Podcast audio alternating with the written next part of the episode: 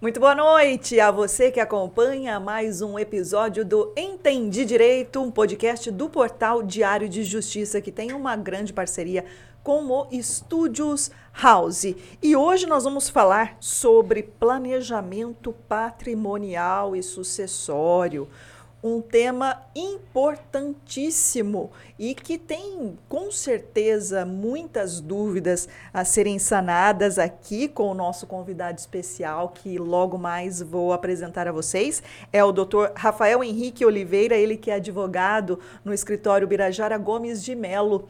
E daqui a pouquinho vou apresentar então nosso convidado para dar os esclarecimentos sobre esse tema que é assim dá, um pouco até de receio, né, de falar de tão parece que complexo que é, não é, Rafael? Boa noite. Boa noite, Renata. Boa noite, Denis, ao nosso convidado, a todos que acompanham mais um programa. Direito empresarial, né, Renata? Muita gente pode achar que é muito técnico, tudo, mas ele diz respeito a, a qualquer pessoa que tenha um tipo de negócio, que comanda uma pequena empresa, média empresa, grande empresa, enfim. É um tema super interessante e tenho certeza que será um programa bastante esclarecedor para tirar dúvidas. É, e você aí de casa que já está nos acompanhando, se quiser mandar uma pergunta, envie aqui na nossa transmissão no YouTube. Vamos reproduzir aqui ao longo do programa com o doutor Rafael Oliveira. Denis Martins, muito boa noite para você. Boa noite, Renata. Boa noite ao Rafael Sereno. Hoje temos Sereno e o Dr. Rafael aqui também conosco, são né? dois Rafaéis, então Isso. ele fica sereno só Sempre hoje. muito cuidado na hora de mencionar aí quem é quem, né, Renata? É isso Mas aí. eu já quero fazer um convite pro pessoal que está nos assistindo aí, ó. Se inscreva no canal, curta, comente, compartilhe nosso conteúdo e também mande a sua pergunta que a gente vai reproduzir ao vivo aqui, Renata. É isso aí, agora sim, neste 43º episódio do Entendi Direito, Dr. Rafael Henrique Oliveira, muito obrigada por ter aceitado o convite de vir aqui bater um papo conosco. É uma honra tê-lo aqui. Eu que agradeço. Boa noite a todos. Boa noite a quem está nos assistindo. Boa noite, Renata, meu xará Sereno e Denis. É um prazer. E espero contribuir aí com um pouco de informação aí sobre o planejamento patrimonial e sucessório. Doutor Sereno? Sereno até no sobrenome. Bom planejamento patrimonial e sucessório. É, direito empresarial é sim um tema bastante complexo e que merece né, todos esses esclarecimentos que vamos começar a partir de agora, não é, doutor? Isso, vamos lá. Vamos, Denis Martins. Doutor, é, eu queria que o senhor explicasse para a gente começar a nossa conversa hoje o que, que é esse planejamento patrimonial, é, quando que ele deve ser começado, qual que é a importância desse assunto para um empresário, um empreendedor que está assistindo ao programa. Bom, o, o planejamento patrimonial ah, diz assim, respeito principalmente à separação da pessoa jurídica com a pessoa física, tá? Então nós temos né, as, as empresas, o quadro societário formado por pessoas físicas e nós sabemos do risco da atividade empresarial, seja uma questão trabalhista, seja numa questão ah, comercial, e isso pode trazer problema para o sócio dessa empresa. Então, normalmente, né, quando ó, o empresário pensa num planejamento patrimonial, ele tenta distinguir, separar a pessoa física dele da pessoa jurídica. De que forma? Muito utilizado hoje em dia é uma holding de participação societária. Então, o que é uma holding? É uma empresa, uma pessoa jurídica, que ela vai ser constituída. Hoje a legislação permite a limitada unipessoal. Então você con- constitui essa empresa e no quadro societário da pessoa jurídica, que é a empresa, que é a indústria que você tem, ou outra, outra ah, um comércio, que seja, não vai mais figurar no quadro societário a pessoa física, e sim a pessoa jurídica. Muitos advogados tratam essa operação como uma blindagem patrimonial. Eu não gosto de tratar como uma blindagem, mas sim como um degrau a mais da proteção do seu patrimônio, tá? do patrimônio pessoa física. Então, essa, essa proteção, o que, que ela evita? Por exemplo, no caso de uma condenação, de um processo trabalhista, um esgotamento do, dos, do patrimônio da pessoa jurídica, que tenha mais um degrau para se chegar nos bens da pessoa física. Tá?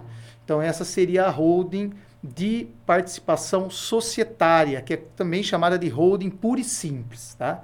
Então vamos falar assim, resumidamente, é uma pessoa jurídica substituindo a pessoa física no quadro societário de uma empresa, com o objetivo de proteção do patrimônio desta pessoa física.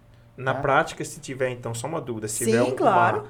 ah, uma ação, por exemplo, contra a- a empresa, ela vai atingir a holding e não a pessoa física. Pessoa física, exatamente. Ah, exatamente. Então, no quadro societário dessa empresa que tem o problema, o eventual problema, quem está lá é a holding e não a pessoa física. Então, seria uma proteção do patrimônio da pessoa física. Renato, você pode fazer uma holding, viu?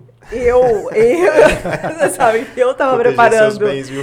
Bem não, É. Denis. Eu acho que isso, você tem que prestar muita atenção no que o Dr. Rafael vai- É. está explicando aqui, porque serve muito para você. Você precisa proteger todo aquele seu o Renato, patrimônio. a Juliana, Né? pode fazer uma holding aí, viu?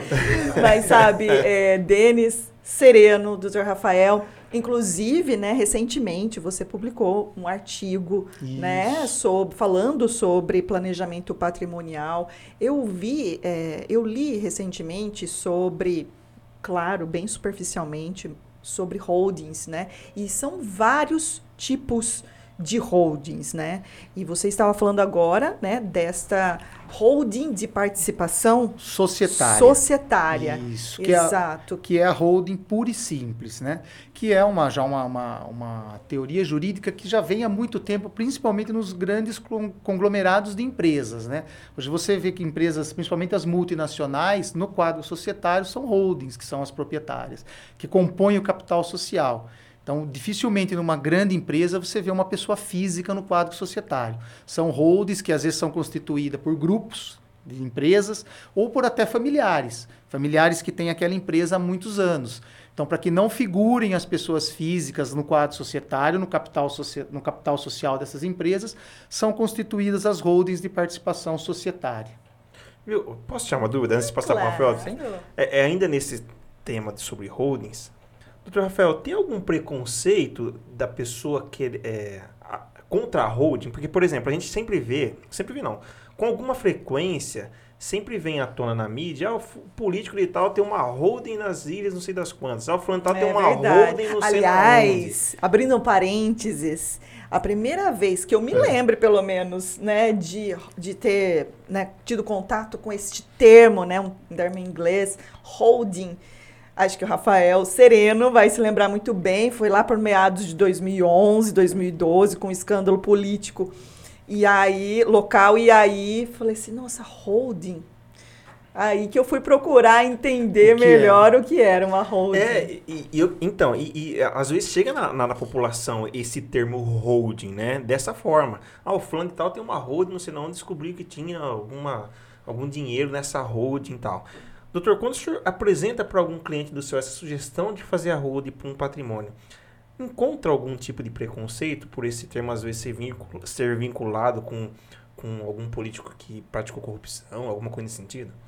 Não, olha, nesse, nesse período que a gente já trabalha, né, constituindo holdings, jamais tive nenhum questionamento a respeito disso, até porque é uma, uma pessoa jurídica legalmente constituída, está dentro da legislação pátria, ela vai respeitar todas as regras, seja de tributação, de então não tem, não tem, nunca tive esse questionamento não. É bem comum Nunca na empresarial, Bem então, comum, né? bem comum.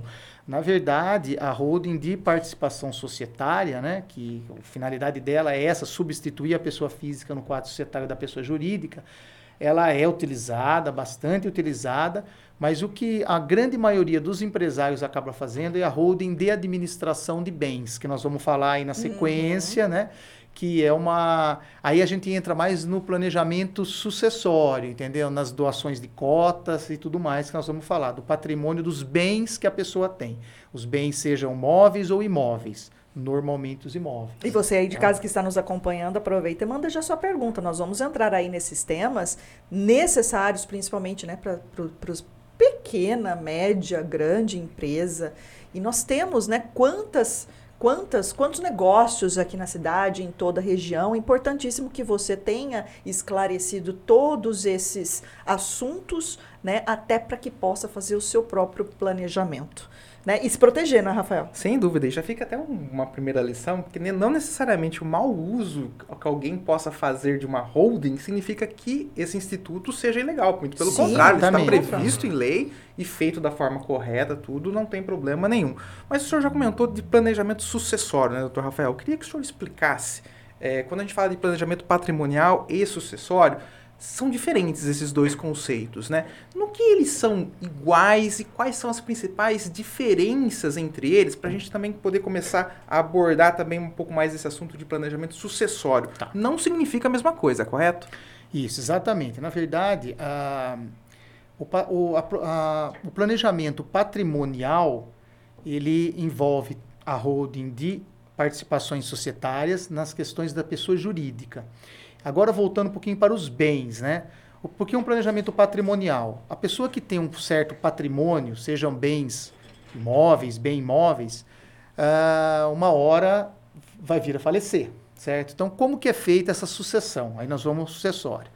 Nessa sucessão, normalmente é feito um inventário. Ou então, a pessoa, como a última vontade, deixa um testamento pronto. Normalmente, o testamento é feito porque tem alguma, essa pessoa tem alguma vontade que foge do trivial. Tá? Então, o testamento serve para isso, uma declaração de última vontade que vai ser respeitado no falecimento. Agora, a sucessão natural, como é que ocorre? Com o inventário. A hora que você vai fazer o inventário, você vai colocar lá os bens, os saldos em conta, bancários, investimentos e tudo mais. Sobre esse valor, vai incidir o ITCMD, Imposto Transmissão de Causa Mortes e Doação, que é um imposto estadual. A alíquota no nosso estado é 4%. Então, essa é a alíquota no estado de São Paulo. Então, você imagina você ter todos aqueles bens, aquele seu patrimônio que você ali conquistou a vida inteira, com muito suor, muito trabalho. A hora que você simplesmente vai passar esse, esse patrimônio, no caso do seu falecimento, para os herdeiros, você vai, Vai pagar ali 4%, 4% para o governo estadual. Então, por que o planejamento sucessório? Então, eu vou dar um exemplo. Você constitui uma holding de administração de bens. Você, o titular desse patrimônio, normalmente é o genitor. Então, ele tem esse patrimônio em nome dele. Ele constitui uma holding de, de administração de bens. Com quem? Com a esposa, com os filhos, tá? Então, normalmente, ele que tem os bens, ele integraliza o capital desta sociedade, desta holding, com os bens que ele tem.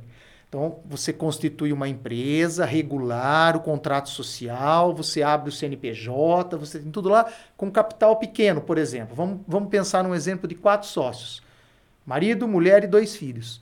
Então, ele constitui com mil reais eh, de, de participação societária do capital social de cada um dos sócios. Aí o genitor que tem os bens em nome dele, titularidade dele, é importante que esses bens também estejam regular na parte de documentação, de matrícula, por exemplo, no caso dos, dos imóveis. tá? Ele integraliza o capital social com, esse bem, com esses bens. Então, o que, que vai acontecer? O capital social daquela empresa que era ali de 4 mil reais, mil de cada, nós quatro, né, por exemplo, ele vai aumentar, o genitor vai colocar o, o bem dele lá, um imóvel, um terreno, um barracão, um imóvel até que a empresa que ele tem, por isso que estão, os sistemas estão interligados. A própria empresa que ele tem, nessa, no terreno que ele ocupa para a empresa nesta hold. Então ele vai aumentar o capital social dessa empresa e a participação societária dele nessa empresa. Aí o que ele faz? Com o passar do tempo, ele vai doando essas cotas. Então ele transfere os bens que seriam transferidos num testamento ou no inventário, né, através da doação de cotas desta empresa. Então ele começa a doar cotas para os filhos, ele pode doar para a esposa, normalmente é feito para os filhos, porque é a sucessão. Então ele doa para os filhos. Nessa doação, nós temos uma isenção prevista na legislação estadual. Essa isenção é de 2.500 UFESP para esse 2.500 UFESP. Para esse exercício a UFESP está em 31 e 31 e 27. 20, 20 e pouco, alguma coisa assim. Então ele pode doar para os filhos 79 mil mais ou menos esse ano, esse ano 2022, isento do ITCMD. Então cai Fica naquela a dica, hein? Cai naquela Olha só. pergunta, cai É. naquela pergunta, Denis, que a gente tinha conversado, É. que você falou, tem um momento certo para fazer isso? É lógico, a gente não sabe quanto nós vamos viver, né? É. Quanto nós estaremos aqui. Mas quanto antes você fizer, você vai ter mais tempo de doar esse, essa, essa integralização de capital que você fez, essas cotas da empresa que representam os E bens. que naturalmente, quando você fala assim, ah, doar os bens, é um primeiro impacto assim, mas é natural, já iria É para os filhos. é natural. Já iria para os filhos normalmente no E não vai inventário. pagar os 4%. É, o- a, a diferença, pelo que eu estou entendendo aqui, é que haverá a vantagem de, com esse planejamento sucessório, é isso? Exatamente. É, você deixa de pagar os 4% dos seus bens para o governo estadual. De forma legal de- ainda. e, lógico, Né? de forma legal, destacando que tem esse limite anual. Então você deve respeitar. Então todo ano você faz a doação das cotas até esse limite de isenção. Você chega a fazer a declaração do ITCMD, mas você é isento porque você respeitou a cota. Então nesse exercício, por exemplo, vamos, vamos dar um exemplo. Nós temos uma empresa e eu estou lá, tenho o meu capital social, eu já integralizei os imóveis, então os imóveis, os meus bens imóveis, imóveis compõem esse capital social. Eu vou doar para os meus dois filhos, eu vou doar, nesse ano eu posso doar 79 para um, 79 para o outro, porque o doador que é quem é o contribuinte do, do ITCMD, desde que ele resida no mesmo estado do, do fato gerador. Então, se ele estiver em outro estado, ele, ele não vai ter a isenção, tá? O, o limite, então, é por pessoa. O limite que é por pessoa. doação. Exatamente. Não é que um valor receba total. Não, não. Eu posso, então, nesse exemplo que eu dei, a empresa é constituída marido, mulher e dois filhos. Eu posso doar para um filho 79 mil reais em cotas da sociedade e para o outro 79 mil em cotas da sociedade. E para a esposa também poderia. Também, também. Então eles vão receber até o limite de isenção, eles vão fazer a declaração que eles receberam essa doação e vão ser isentos do ITCMD. Então eu faço isso ano a ano. Dependendo do capital da empresa, do volume de bens, você consegue a- transferir isso para os filhos sem recolher o ITCMD. Desde que você viva o tempo suficiente para isso. suficiente para isso.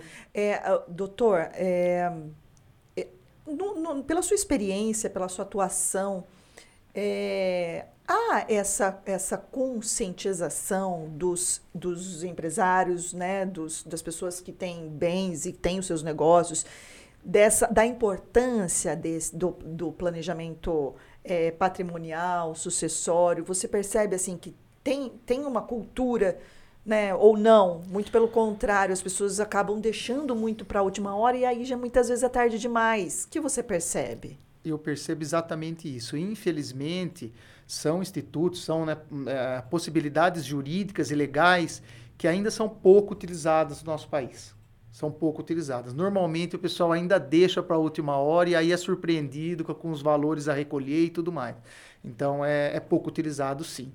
Tá? E é um, um benefício grande. Grande, É um né? benefício grande. Muitos se preocupam assim, né, Renata? Que nem você falou, doação, né? Uma hora eu vou. Uma hora é. Vai isso ter, é normal, é normal. Isso faz parte do, do- da sucessão.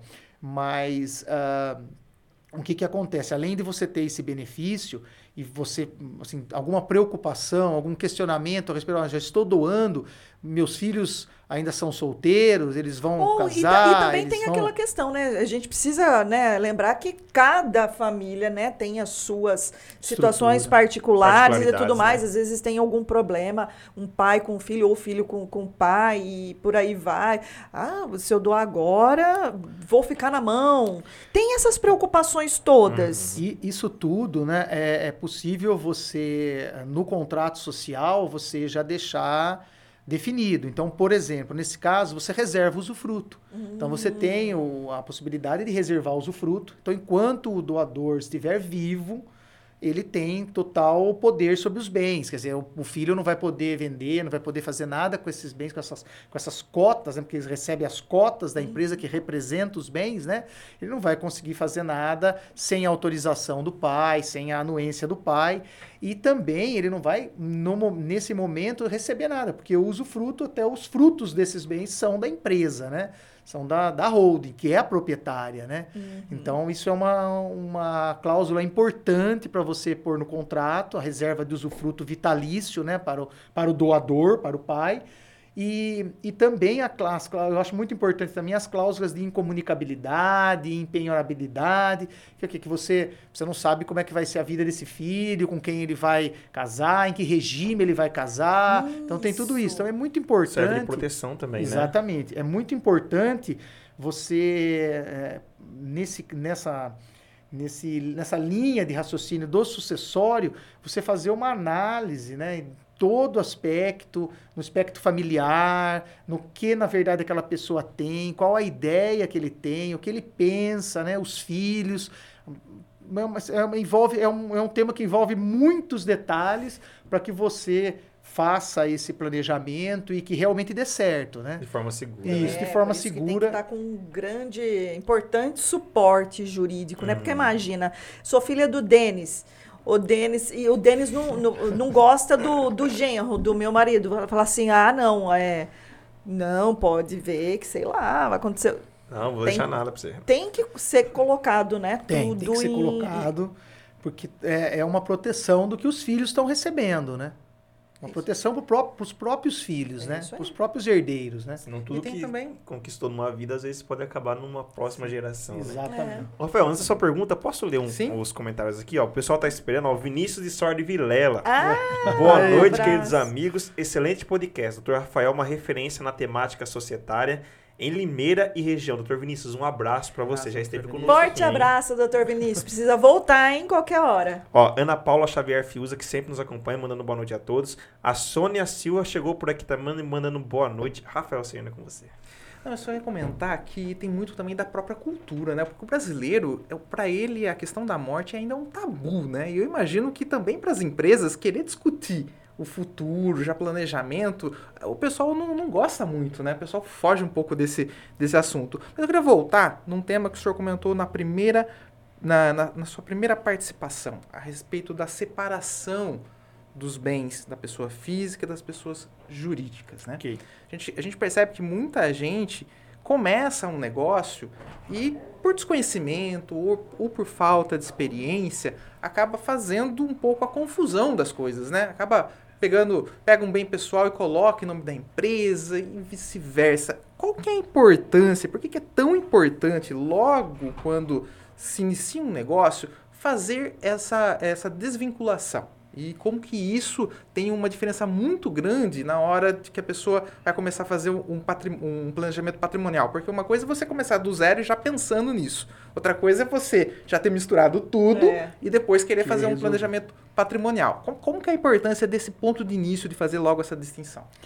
Olha, Rafael, Sereno, eu, eu diria o seguinte, que é, é primordial, tá? Então, antes da constituição da pessoa jurídica, a, a pessoa tem que ter a ciência disso, que a pessoa jurídica ela tem que uh, sobreviver com o seu trabalho, né, com a, a, a os seus, o, seu, o seu patrimônio, com os seus, seus, seus lucros né, e tudo mais. E sempre essa distinção, eu acho que é a, é a sobrevida da, da pessoa jurídica, tá? Essa distinção. Então, pessoa física, pessoa jurídica. Então, é importantíssimo essa separação patrimonial, tá? O patrimônio da empresa está aqui, ele, ele é o lastro da empresa que garante a empresa e o patrimônio, patrimônio da pessoa física é esse. Então, sempre distinguir isso aí para que a empresa não tenha problemas, tá? Não tenha problemas.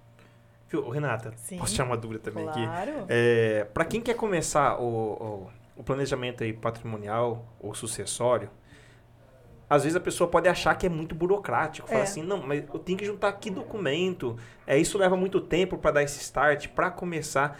Como que é esse início, doutor Rafael? Ele é um processo demorado? É rápido? Que tipo de documentação a pessoa tem que apresentar para um advogado começar a ajudar nesse planejamento?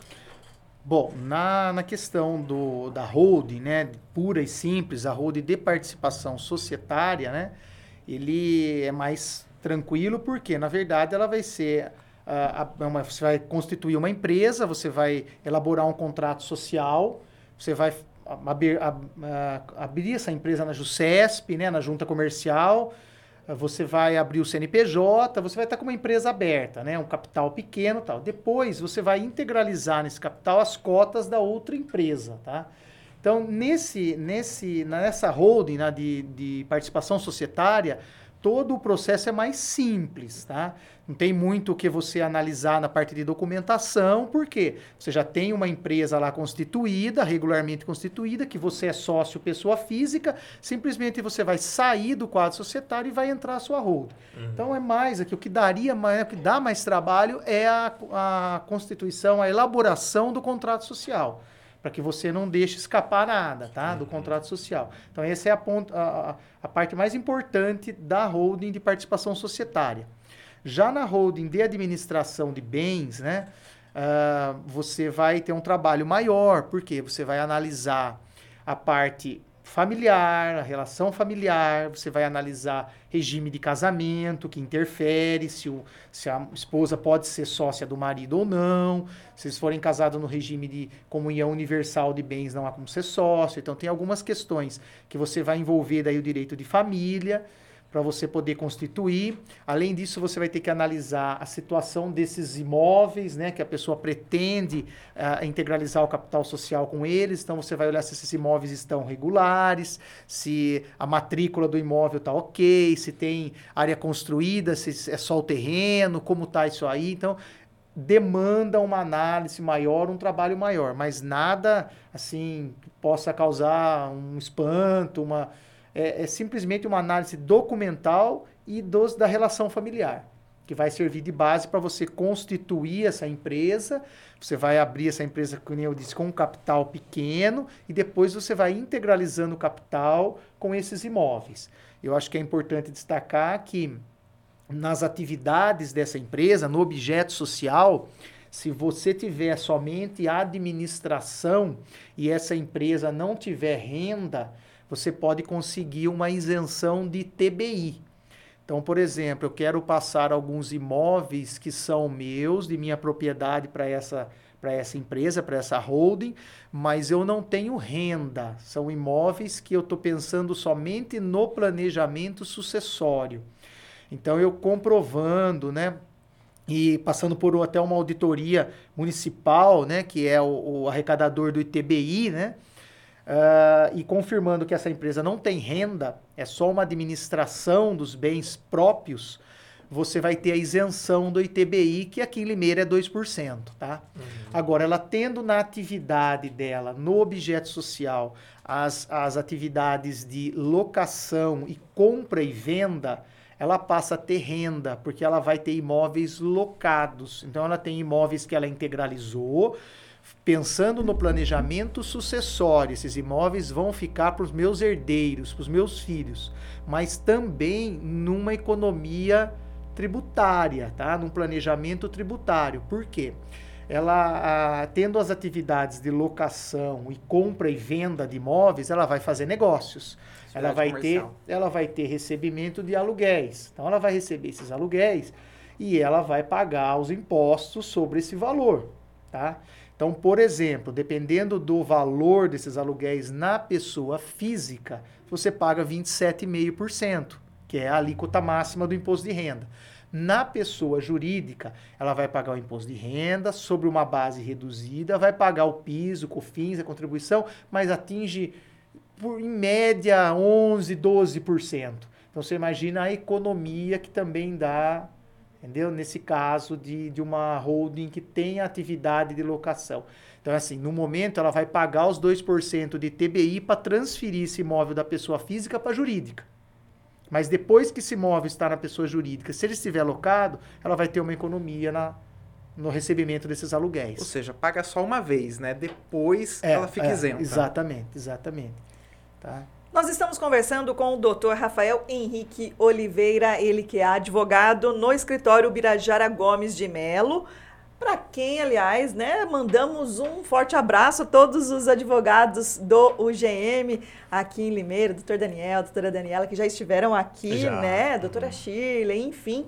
Um forte abraço a todos. Maressa teve aqui também. Maressa, é. exatamente, do Ubirajara Gomes de Melo, e nós estamos falando sobre planejamento patrimonial e sucessório neste que é o 43º episódio do Entendi Direito, um podcast do portal Diário de Justiça. E o nosso grande parceiro qual é, Denis Martins? Estúdios House. E o que o Estúdios House, Estúdios House produz?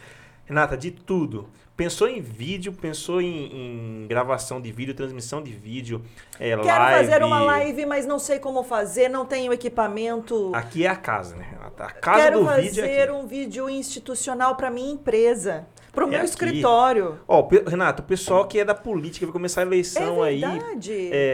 É, Campanha gravação, de, eleitoral. gravação de Eleitoral, campanha eleitoral. Vem pra cá que o pessoal faz de tudo aqui, Renato. Exata, tudo que é audiovisual você encontra aqui no Estúdios House, neste ambiente que você está vendo, onde nós estamos aqui neste momento ao vivo com o podcast Entende Direito. Também é um ambiente adaptado com equipamentos de alta tecnologia, iluminação, para você fazer o que precisar, o que, o que for relacionado ao audiovisual, né, Denis? Tudo. É, o pessoal quer fazer ah, um vídeo pro Rios. Quero fazer uma Faz. videoaula. Faz também. O Renato falou que vai colocar uma televisão aqui futuramente, que vai dar pra. pra- Não, mas você sabe, você pode falar? Calma aí, ó. Não sabia, Renato, se podia falar ou não. Era Não, surpresa. era Agora você tá ganhando uma surpresa. Agora já, foi. Se Agora o pessoal pode cobrar o Renato. aí. se você Agora ainda não É. segue o Studios House no Instagram, vai lá, segue Studios House e vai ver o que o pessoal produz aqui nesse ambiente. Studios E House, um grande, par- um grande parceiro do Diário de Justiça. E voltando então aqui à entrevista com o Dr. Rafael Henrique de Oliveira, a gente chegou aqui no estúdio, né? Claro que a gente lê sobre o assunto, a gente procura entender um pouco melhor. Tinha até, inclusive, conversado rapidamente com o Dr. Rafael para fazer um. Principalmente quando é um assunto bastante complexo, assim, porque para mim é. Né? E para a gente poder passar informação, né? As pessoas que nos acompanham, e muitas delas acabam nos acompanhando também Sim. após o- a transmissão ao vivo, né? Porque esse material fica disponibilizado no canal do Diário de Justiça no YouTube, também logo mais no Spotify. É, a gente precisa se preparar, né? A gente, então, eu estava pensando sobre diversos pontos, e ainda tem muitas colocações aqui a fazer. E é claro que o Dr. Rafael está aqui para falar do, do- da pessoa jurídica, né? Do direito empresarial, é, dessas questões todas que envolvem né, empresas, os negócios todos, a importância de se planejar, né, planeja, o planejamento patrimonial e sucessório, mas não consegui deixar de lembrar de uma situação, inclusive, é, muito recente aqui na cidade, né? De, é claro, não tem nada a ver com o que o doutor Rafael está falando aqui, mas me lembrou da mudança de titularidade né, de imóveis de uma pessoa que faleceu, não tinha herdeiros, né? Não tinha herdeiros e, e, os, e, o, e o patrimônio ficou. E aí houve, claro, a fraude do IPTU, todos que são de Limeira com, né, acompanham essa situação. Claro que esse senhor não era é, não era pessoa jurídica, mas eu me lembrei, não, houve, não havia para quem passar né, o patrimônio dele, os bens, os imóveis dele. E houve daí toda essa, essa confusão toda que está sendo investigada, inclusive com denúncia já na justiça. Mas é, é olha só como é importante né, se planejar, Sim. tanto pessoa física quanto jurídica, né, Rafael? Sem dúvida, porque os, os bens acabam ficando e precisam, é, eles, é, com, a, com a morte, passa para alguém, né? É. Você precisa saber exatamente para quem tem de direito. E aproveitando essa questão, Renata, a gente não vai, eu não queria entrar no assunto inventário, porque o inventário tem regras específicas do direito de família, enfim, acho que não é muito o caso aqui. Mas eu fiquei com uma curiosidade. Por exemplo, na distribuição de cotas, doutor, quando o senhor falou ali da holding, que tem um limite, né? E, e quando você faz isso de forma já pensando numa sucessão, a gente sabe que no direito de família, na sucessão, existem algumas regras de comunicação, ou seja, que você precisa respeitar, por exemplo, a meiação, que é o cônjuge, e os filhos, né? E, e quando você põe no- eh, na questão, quando você trata de cotas, é preciso respeitar também, guardar uma certa reserva em relação à distribuição do patrimônio em relação aos filhos? Por que eu pergunto isso? É que algum dos filhos não integra a holding. Você faz, faz a holding, mas um filho não deseja participar. Só que ele tem direito, em tese, à sucessão, à questão dos bens. Como que, que a pessoa que está na holding trata essas questões, né? De, ou seja, de você fazer a distribuição do, do seu patrimônio, mas tendo regras do direito já previstos em lei para se respeitar. Como deve ser observado essa distribuição de cotas? Olha, Sereno, eu realmente eu nunca presenciei isso, nunca tive esse um fato assim, né? Porque normalmente, em todos os casos, é, a pessoa ela vislumbra a vantagem, ela já sabe da, da facilidade que é e que realmente ele vai receber esse, esses bens né, de uma forma mais tranquila e com uma redução da carga tributária. Mas uh, no caso que você está dizendo, seria, por exemplo, uma, um filho que não entrou na sociedade, tá? Então ele não entrou na sociedade. O que, que vai acontecer no caso de falecimento? Possivelmente ele vai buscar a justiça. Ele vai buscar o poder judiciário, ele vai, né, ele vai ter que comprovar a, filha, a, a paternidade, né? E vai ter o direito dele garantido sobre a participação nesses bens, tá? Mas nesses anos que a gente já trabalha com isso, eu realmente nunca vi nenhum caso assim nem uma discussão que seja na, na justiça, alguma decisão judicial tratando desse tema, eu desconheço. Tá. E a desconheço. coesão aí da, da família nessa hora de montar a holding é muito importante, né? Muito, muito importante. Muito importante a participação de todos, né? Eu acho. Muito importante. Olha, olha, eu querendo achar numa situação, num tema que. Mas é que eu, eu, eu creio, e o doutor vai poder confirmar ou não, claro que devem existir situações assim. Mas quando uma família né, busca já o suporte jurídico para fazer esse planejamento patrimonial e sucessório, creio eu que todas essas questões já são dirimidas ali com o próprio escritório, né, com o próprio advogado. Né? Então, ó, você tem um filho que vai ficar de fora, olha, vamos tomar cuidado, vamos prestar atenção nisso e já até se evita, né? Que ocorram esses problemas. Eu entendo que numa situação dessa, né, o genitor, o pai deveria já estudar o que ele pretende fazer e pode até usar do Instituto do Testamento. Olha, eu vou deixar um testamento e aqui na holding ele não. Isso tudo é, é um acerto, né? É feito um acerto, porque ele tem a parte disponível, né? Quando ele vem a falecer, então ele pode já prever isso e deixar um testamento já específico para aquele filho, né, para aquele herdeiro que ele tem que não entrou É que de repente, né, de outros é, casamentos, é. né, isso, isso pode, pode talvez acontecer. acontecer. Pode, né? pode acontecer. Renata, temos uma pergunta no, no YouTube. Sim. Primeiro deixa eu mandar um abraço para Nair Terra. Nair Terra nos acompanha, acompanha o diálogo. Abraço, Nair. Boa noite para Nair Terra. A pergunta é do Renato Caetano. Doutor, numa empresa familiar, onde os sócios são filhos e ela já existe há anos, como iniciar uma holding? Aí seria, por exemplo, é, cada filho que é sócio, particularmente ele faria uma hold? Seria isso? Olha, nós já passamos por isso, né? Tá com, com, com, com cliente e o que pode acontecer?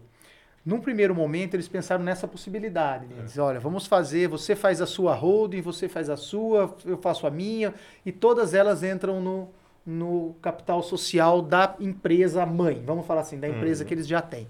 Pode ser feito? Pode. Legal. Pode ser feito, não tem problema algum. Cada um constitui a sua empresa. Agora, com a possibilidade da limitada unipessoal, antes a IREL, né? Então, isso é possível. E entram na. Na verdade, daí o quadro societário da empresa, mãe, serão quatro holdings, nesse exemplo que nós estamos dando. Mas podem fazer uma empresa só que vai facilitar, o que vai reduzir até a carga tributária, os, os, as despesas da empresa, porque uma empresa gera despesas. Você tem que ter lá um contador, você tem que ter um, uma mão de obra ali de assessoria e tudo mais. Então, pode ser feita uma só, toda a família entra nesta hold e ela passa a ser sócia da empresa mãe. Uma sociedade limitada unipessoal. Quer dizer, essa empresa mãe passou a ser uma sociedade limitada unipessoal. Quem é a sócia dela? É a holding e abaixo da holding os quatro sócios. Olha que legal. Tá? Então isso é possível sim. Posso dar um exemplo? Hum, se, é. se eu, vamos supor que eu e o Renato temos uma sociedade, cada um hum. tem 50% das cotas, hum. certo? Tá. É, eu quero. Não, eu 60, uma... você 50. Ou Isso. eu 60, você 40. 40. Mas eu quero abrir a holding e essa holding sua vai entrar no meu lugar, pessoa física, lá no, no contrato social, certo? Perfeito. Ela pode querer não aceitar isso? É claro, eu sou eu, eu posso. Não, mas, eh, partindo do princípio que os dois têm 50%, ela pode falar, não, não vou aceitar. Mas os dois são sócios, ela, ela tem que aceitar, né? ela tem, isso. não, ela tem que aceitar. Isso é uma, uma liberalidade sua. Uhum. Você simplesmente está tirando o seu nome pessoa física e colocando a sua empresa lá no quadro societário. Normalmente, quando acontece isso, as duas pessoas fazem a hold. Então, Renata também vai ter que constituir a sua hold. Hold conversa melhor com a hold. Empresa, é. A empresa de vocês, no capital social, no quadro societário, terão duas holds. Uma Pronto. da Renata, uma do dele. Pronto. Fica a dica aí. Doutor, sabe que a hora que você estava respondendo, eu estava assim, meio que sorrindo um pouco, porque eu achei muito interessante os comentários que chegaram aqui, viu? Na nossa transmissão. Olha só, veja se você conhece Lufa TV. Boa noite, Felipe Oliveira. Felipe Oliveira é meu filho, Ah! é um dos meus filhos. O Lucas Castro manda boa noite. Aí o Lufa, seu pai é lindo. A Nair Terra falando aqui que ela já fez o dela, né? O planejamento. E o Lucas falando, manda um abraço pro Lucas Ca- eh, Castro, Oi. Rafael. Tá certo, então um abraço, aliás, um beijo enorme pros meus filhos, pro Lucas e pro Felipe aí. E o Gabriel Melo desejando boa noite. Gabriel aqui, sou estagiário do Rafael. Ai, Que ai, meu que estagiário, meu legal. cunhado, meu cunhadinho, um dos meus cunhados, Um né? forte abraço Posso ao dizer. Lucas, ao Gabriel e Ao Felipe. Ao Felipe, obrigada por nos acompanhar aqui. Se quiserem mandar pergunta aqui, ó, pode, pode, podem mandar que ainda dá tempo da gente reproduzi-las. Diga. Eu acho melhor eu mandar um beijo pra mãe também, Com né? Porque a mãe vai certeza! ficar com ciúme, então um beijo enorme aí pra Daniela Um também. grande abraço à doutora Daniela. Rafael, Bom, vamos continuar ainda no assunto holding. A gente constitui a holding e ela só vai administrar os bens. Tá. É recomendável passar a administração dessa holding para um gestor profissional? Ou as, ou as próprias pessoas que construírem têm condições de tocar essa holding? O que, que geralmente acontece? Existe, é, porque às vezes pode ter pessoas com muito mais experiências nesse tipo de situação do que os próprios sócios que constituíram. O que, que é mais comum, geralmente? É, é- é vantajoso trazer um gestor profissional para lidar com toda essa burocracia, essa questão da administração dos bens? Olha, Sereno, é possível, é possível sim ter um gestor, mas normalmente a própria família administra, por serem bens da família, entendeu? São bens, o patrimônio da família, então normalmente, em 99% dos casos, é o próprio gestor que administra, tá? Não impede que ele nomeie até um filho administrador, nomeie um administrador não sócio, isso é possível, plenamente possível na legis- legislação, mas normalmente é o próprio gestor, tá? Até por questão de não ter empregado, de não ter que vincular um sindicato e tudo mais, tá?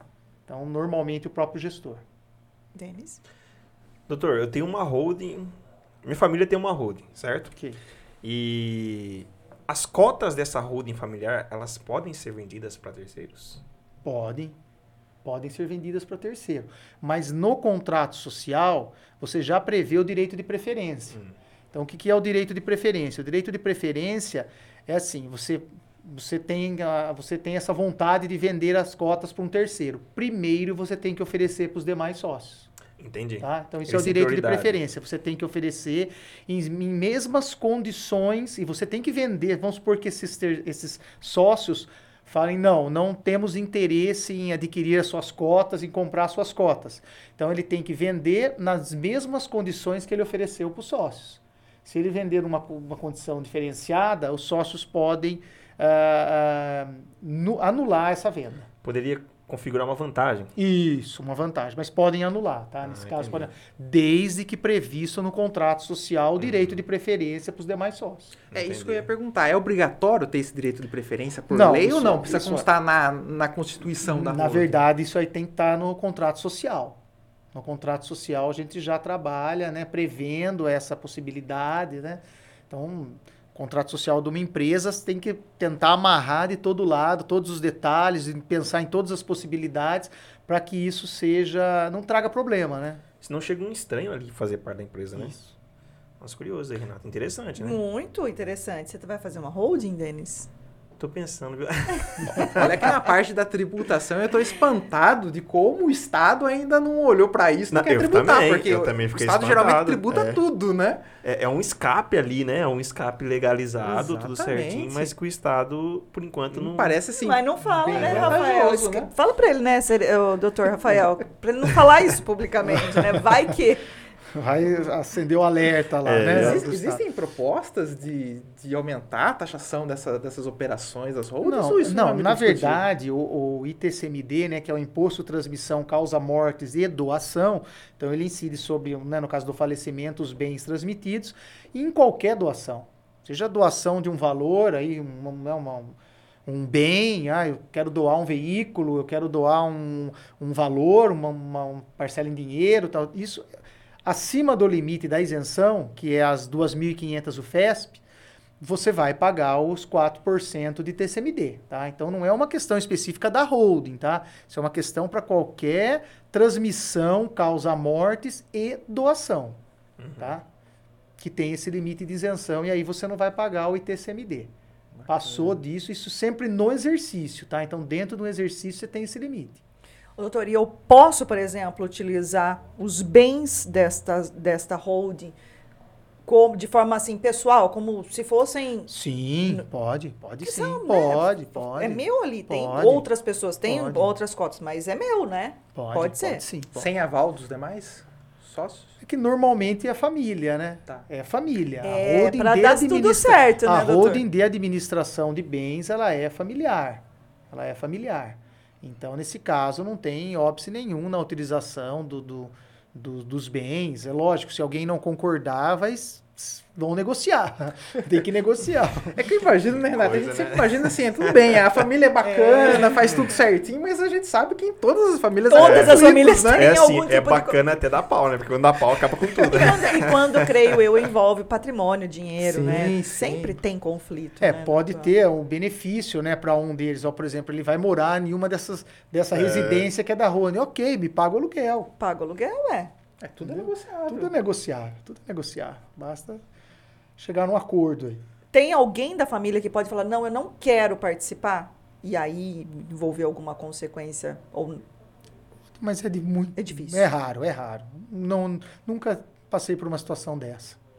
Doutor Rafael, tem um outro comentário aqui do Lufa dizendo: show, Rafa, muito sucesso para você e seu estagiário Gabriel. e o Lumo, parabéns pela live. Família em peso aqui, né? Denis. Não, o, o doutor, é, é, é um, a, a, holding societária, é, ela parece ser vantajosa, né? Mas tem alguma situação em que ela não é recomendada? Ou, ou ela, ou para quem optar, vamos supor, desde o pequeno empresário, empreendedor ali, até aquele mega empresário, ela é recomendada para todo mundo ou tem alguma situação específica que ela não fala, não, é melhor não ir para holding? Tem algum caso assim? Olha, Denis, eu acho que tudo depende do caso, tá? Então é uma, é uma é um trabalho que demanda uma análise, demanda um, uma uh, uma provisão, olha, o que, que você pretende, o que você não pretende, a situação de tudo, mas normalmente é vantajoso, uhum. tá? Normalmente é vantajoso. É lógico, é que nem eu disse, traz despesas, você tem que ter uma as despesas de uma qualquer empresa, né, o pagamento no escritório contábil, a assessoria, as declarações obrigatórias, tudo isso faz parte, são os encargos, uhum. né, os encargos que qualquer empresa, pessoa jurídica tem. Mas os benefícios são grandes, então eu não, não, não acredito nisso não. Tá? Comparado com outros países, o, o, Brasil ele está, está bem com essa situação de holding ou não? Por exemplo, é, aqui é comum holding? Já, já tá numa, assim, já virou hábito para os empresários abrirem holdings? Olha, normalmente é, eu acho que é pouco utilizado é. ainda, tá? São institutos novos aí, em termos da, da legislação que nós temos no país, né? Mas uh, tá aumentando, entendeu? Muitos, muitos empresários nos procuram. Vai mudando um pouco a é, cultura, as pessoas vão percebendo exatamente. que, assim é, é, muito melhor se prevenir com planejamento, né? É. Eu acho que discussões, principalmente como essa, como essa que estamos tendo, uhum. e é claro, no meio jurídico, né? É, enfim, eventos que são realizados e que promovem uma, uma maior conscientização sobre Isso. a importância de se ter um planejamento, acho que vai aos poucos, né, doutor, mudando vai. uma cultura. Na verdade, é conhecimento, né? A é. pessoa tem que saber o que ela está fazendo, né? Então, desde que ela esteja bem assessorada, ela vai, receber, ela vai receber todas as orientações, ela vai saber o que, que vai acontecer, o que, que vai, quais serão os encargos, as responsabilidades, as obrigações e tudo mais. Então, a, gente, por exemplo, na, no, no, anúncio, né, na, na, propaganda que foi feita de nossa reunião aqui de hoje, do nosso bate-papo de hoje, uhum. eu recebi do, dois, três, olha, eu quero conversar a respeito, eu tenho interesse, eu quero... Olha que interessante. Então, normalmente a pessoa, a hora que ele chama atenção, principalmente na redução da carga tributária, na sucessão e tudo mais, a pessoa acaba acendendo uma, uma um alerta ali, fala, pô, isso aí pode trazer benefícios para mim, vamos conversar. Exato. E como assim, até antes né, de a gente uh, começar a transmissão, falei rapidamente com o doutor Rafael e, e falei, porque assim, para a gente, para quem está de fora, né, do meio jurídico, do mundo jurídico, muitos no, no, nos negócios, empresários e tudo mais, muita gente que não está ligada a essas informações, falar muitas vezes, você fala assim, planejamento patrimonial. Claro, você sabe que envolve questão de patrimônio, de bens, planejamento sucessório. Se você parar para pensar um pouco na palavra, você já logo vai imaginar assim, sucessão, o que, que, que envolve e tudo mais. Mas é grego para quem não é do meio. É, é assim, é complicado. É, a gente lida, né, claro, com, com informações superficiais sobre tudo, nós comunicadores. Mas e quem é totalmente alheio né, ao direito e precisa ter esse tipo de planejamento? Então, acho que eu imagino a quantidade de pessoas que ainda têm dúvidas e que precisam ser conscientizadas sobre é, esses institutos, sobre essas possibilidades todas, né, de se prevenir de diversos problemas. Exato. Né, doutor? Exatamente, exatamente. É, só traz benefícios, né? Só traz benefícios. E tendo uma boa análise, uma boa avaliação, é, é extremamente benéfico. A importância também, benéfico. né, de você ser bem assessorado, né? A gente está falando, dúvida, a gente está falando de, de, patrimônio, a gente está falando de bens, a gente é claro que existem vários tipos de prestação de serviço, mas uma questão como essa, né, Rafael, Denis, é, planejamento é, previdenciário, econômico e também é, patrimonial e sucessório no, no, que diz respeito ao jurídico. Sem dúvida, né? mas o que me chama a atenção é que assim, é uma tomada de decisão importante e que envolve várias pessoas, né? Ou seja, você precisa ter uma coesão e para isso é preciso isso. atuação de um profissional do meio jurídico que possa explicar a todos, né, a criação de uma holding familiar, para que todos concordem, para que todos tenham ciência de como funciona, né? Para ver, para que a, a, que a holding tenha êxito, né? Me chama muita atenção essa questão da coesão, de todo mundo tem que estar tá junto, pensando no, no bem da holding, mas, mas com o envolvimento. Isso, isso que você disse, até me permita, e se eu estiver errada, por favor, me corrija, viu, doutor Rafael? Mas assim, com base no que é, conversamos aqui, e com isso que o Rafael Sereno também disse aqui, estamos sim falando de família, patrimônio familiar, né? É, negócios e tudo mais. A gente sabe, qualquer lugar do mundo existem famílias e famílias com todos os problemas possíveis e, imagina e, e imagináveis. Mas quando envolve o, o, o, patrimônio dessa família, creio que seja senso comum dessa família que ele seja protegido, porque todo mundo vai ter ali de alguma forma os seus direitos né, enfim, garantidos e posteriores e tudo mais. Então, falar e se informar melhor sobre uma holding, planejamento sucessório patrimonial, é, eu acho que nesse caso aí os conflitos acabam, familiares acabam ficando de lado, talvez. O, o nosso escritório, né, vocês sabem, nós, esse ano aqui nós completamos 78 anos aí de, de trabalho, né? Estamos aí na terceira geração da família. Então, uh, nós somos conservadores e como que nós fazemos esse atendimento normalmente? Primeiro nós atendemos o gestor, o, o, o genitor, o, o chefe da família, vamos Sim. falar assim. Primeiro nós conversamos com o chefe da família, nós pedimos toda a documentação, desde certidão de casamento dele, dos filhos, os documentos sobre os bens que ele tem, a gente vê primeiro a regularidade, depois nós conversamos... Para entender todo o histórico. Tudo, para a gente poder avaliar, analisar e poder oferecer o melhor para ele, para a situação dele. Por isso que caso a caso a caso depende dessa análise. Depois nós conversamos com ele, nós falamos qual que é a nossa sugestão de, de, de procedimento a ser adotado, depois nós chamamos a família. Então é feita uma reunião depois com a família toda, com os filhos que vão entrar na sociedade, que normalmente não tem noção né, do que está acontecendo, é isso. com a esposa. Então nós chamamos, conversamos, explicamos o que vai acontecer, como vai ser toda a sistemática, que só trará benefícios para eles no futuro, entendeu? Na ausência do, do pai. E estamos sempre né, à disposição deles para quaisquer dúvidas, quaisquer esclarecimentos. Depois, na hora que eles definem, eles voltam com a gente. Olha, tá definido, vai ser assim, assim, assim. Olha, nós não vamos colocar o bem de família, porque o bem de família vai ficar na pessoa física. Nós vamos colocar os bens que nós temos alugados ou os bens que nós temos só para uso nosso, então nós não vamos pagar. Então é feita todo esse trabalho, toda essa análise em conjunto, primeiro com o genitor, com que vai ser o gestor da, da empresa e depois com todos os familiares. Isso é muito importante. Por isso que dificilmente tenha o problema de, de... de alguém ir contra. Olha, já foi formalizado entrar, tudo ali, já foi tudo né? trabalhado, né? analisado, para a gente oferecer o melhor, né? O que pode ser feito dentro da legislação, dentro das normas, tudo certinho. É por isso que tem, tem mesmo que buscar se informar, né? Porque por, é, esse é um assunto complicadíssimo, por exemplo, previdência, questão previdenciária, embora tenham temas muito comuns, né, aposentadoria e tudo, é difícil na hora de um cálculo, uhum. Né? Conversamos aqui recentemente com a doutora Márcia Granzotto, é muito complicado.